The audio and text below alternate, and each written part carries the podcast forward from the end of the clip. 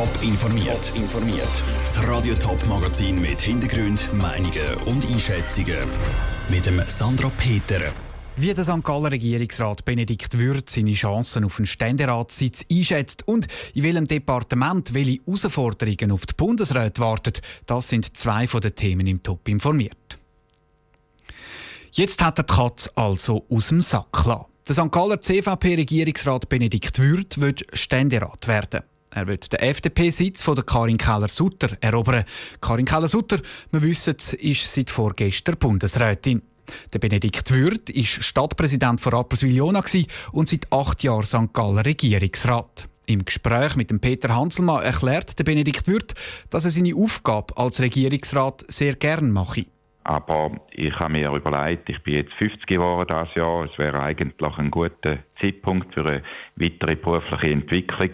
Ich kenne den Kanton sehr gut, ich weiß, wie das Netzwerk in Bern funktioniert und habe glaube auch bewiesen, dass ich Anliegen gut kann durchsetzen kann, zuletzt bei der Neugestaltung des Finanzausgleichs auf Bundesebene. Wie würde sich denn der Ständerat vom Kanton St. Gallen verändern mit Ihnen, mit dem Benedikt Wirth im Ständerat? Ich glaube, der Ständerat kommt sicher einen weiteren Brückenbauer rüber. Einen, der versteht, mit verschiedenen Parteien zu reden, der in der Lage ist, tragfähige und gute Ergebnisse so zu entwickeln. Und ich glaube, das ist in dieser polarisierten Landschaft, die wir heute haben, nach wie vor sehr wichtig.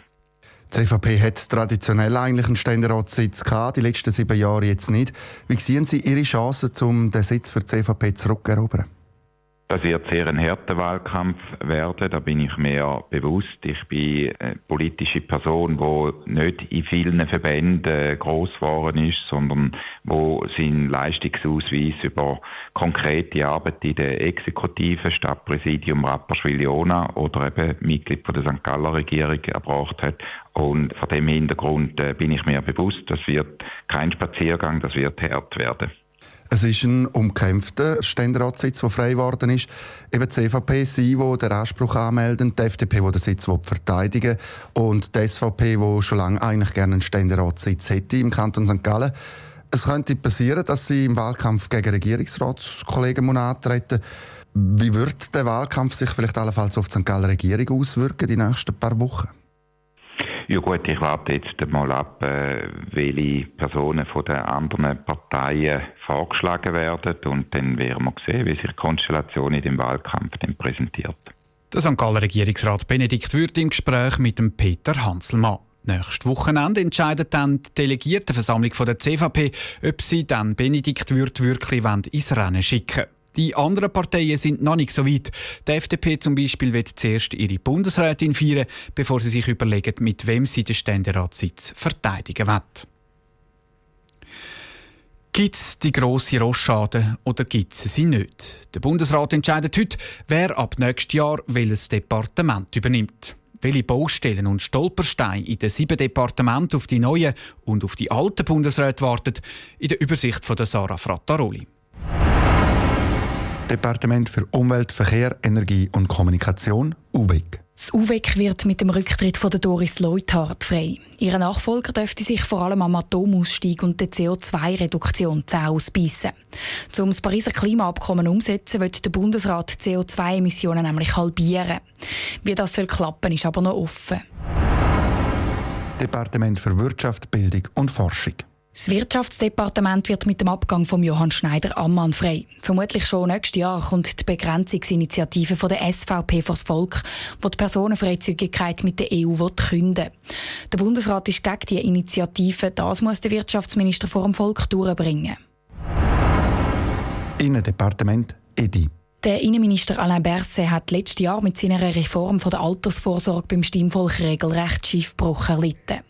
Seither heisst es, dass er das Departement gern würde wechseln Sein Nachfolger müsste sich dann eine Lösung einfallen lassen, wie er die Rente will sichern obwohl immer weniger Junge für immer mehr Alte müssen zahlen Justiz- und Polizeidepartement EJPD. Als Justizministerin ist Simonetta Sommaruga unter anderem für das Asyldossier zuständig. Es kommen zwar immer weniger Flüchtlinge in die Schweiz, trotzdem bleibt Asylpolitik umstritten. Das zeigen auch Diskussionen zum UNO-Migrationspakt. Darum könnte auch Simonetta Sommaruga eine Wechselkandidatin sein. Departement für Verteidigung, Bevölkerungsschutz und Sport, VBS. Der Verteidigungsminister Guy Parmelin muss das Volk davon überzeugen, um für 8 Milliarden Franken neue Kampfjets und eine neue Bodenabwehr zu kaufen. Ob er nach nur drei Jahren im Amt schon wechseln will, ist unklar. Außendepartement EDA. Der Außenminister Ignazio Cassis hat vermutlich die schwierigste Aufgabe vor sich. Er muss mit der EU nämlich das Rahmenabkommen unter Dach und Fach bringen. Weil der Ignazio Cassis erst seit einem Jahr im Bundesrat ist, ist praktisch ausgeschlossen, dass er wechselt. Finanzdepartement EFD. Der Finanzminister Ueli Maurer kämpft vor allem mit der Börsenäquivalenz. Diese Anerkennung braucht die Schweizer Börse, damit Aktienhändler aus der EU weiter in der Schweiz können märten Die EU will der Schweiz die Börsenäquivalenz aber nicht geben, solange es kein Rahmenabkommen gibt. Der Ueli Maurer muss nächstes Jahr darum Notrecht in Kraft setzen. Er wechselt das Departement vermutlich nicht. Es heisst sogar, dass er nächstes Jahr als Bundesrat könnte zurücktreten könnte. Sarah Frattaroli hat berichtet. Wer welches Departement übernimmt, gibt der Bundesrat dann am Nachmittag bekannt. Am wenigsten mitreden bei der Departementsverteilung können übrigens die beiden neu gewählten Bundesrätinnen selber. Die Bundesräte dürfen ihre Wünsche nämlich nach dem Amtsalter einbringen. Viola Amherd und Karin Keller-Sutter kommen darum erst ganz am Schluss an die Reihe. Immer mehr Leute müssen mit dem Lärm um den Flughafen Zürich leben. Das zeigt der Zürcher Fluglärmindex, der sogenannte ZFI. Auch im letzten Jahr ist der ZFI wieder gestiegen. Fast 20.000 Leute mehr als eigentlich mit dem Richtwert festgelegt sind von Fluglärm rund um den Flughafen betroffen. Die Zürcher Regierung ist aber trotzdem nicht unzufrieden mit dem aktuellen ZFI. Tabea Fono. Der ZFI, also der Zürcher Fluglärmindex, ist ein Instrument, das misst, wie viele Leute vom Fluglärm betroffen sind. Am Kanton ist es wichtig, diese Zahlen zu kennen. Schließlich ist er mit einem Aktienanteil von einem Drittel einer der grössten Aktionäre vom Flughafen, sagt Volkswirtschaftsdirektorin Carmen Walker-Späh. Der ZFI als Monitoring, das macht durchaus Sinn, weil wir wollen ja auch sehen, wie ist die Reaktion der Bevölkerung. Auf der anderen Seite muss man sagen, der ZFI, so wie er jetzt ist, hat er einfach einen Geburtsfehler.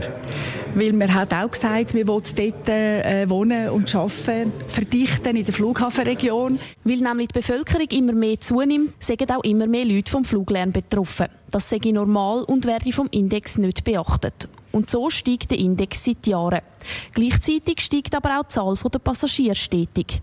Es sei aber ein strukturelles Problem, das behoben werden müsse, sagt Mark Denler, Chef der Abteilung Flughafen und Luftverkehr beim Amt für Verkehr. Somit gibt es mit den beiden genannten Punkten, die wir haben, nämlich die Anzahl Flüge in der Nacht und gewisse Flugroutenveränderungen, die wir wieder probieren, rückgängig zu machen, eigentlich nichts Konkretes, wo man am Flugbetrieb per se könnte ändern. Alles andere stellt man da auf die Verbesserungen am Quellenlärm ab.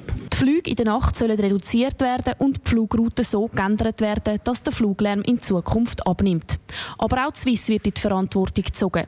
Die grösste Fluggesellschaft am Flughafen Zürich investiert 8 Milliarden Franken in Flugzeuge, die leislicher sind. Der Beitrag von der Tabea Fono. Top informiert, auch als Podcast. Mehr Informationen gibt es auf toponline.ch.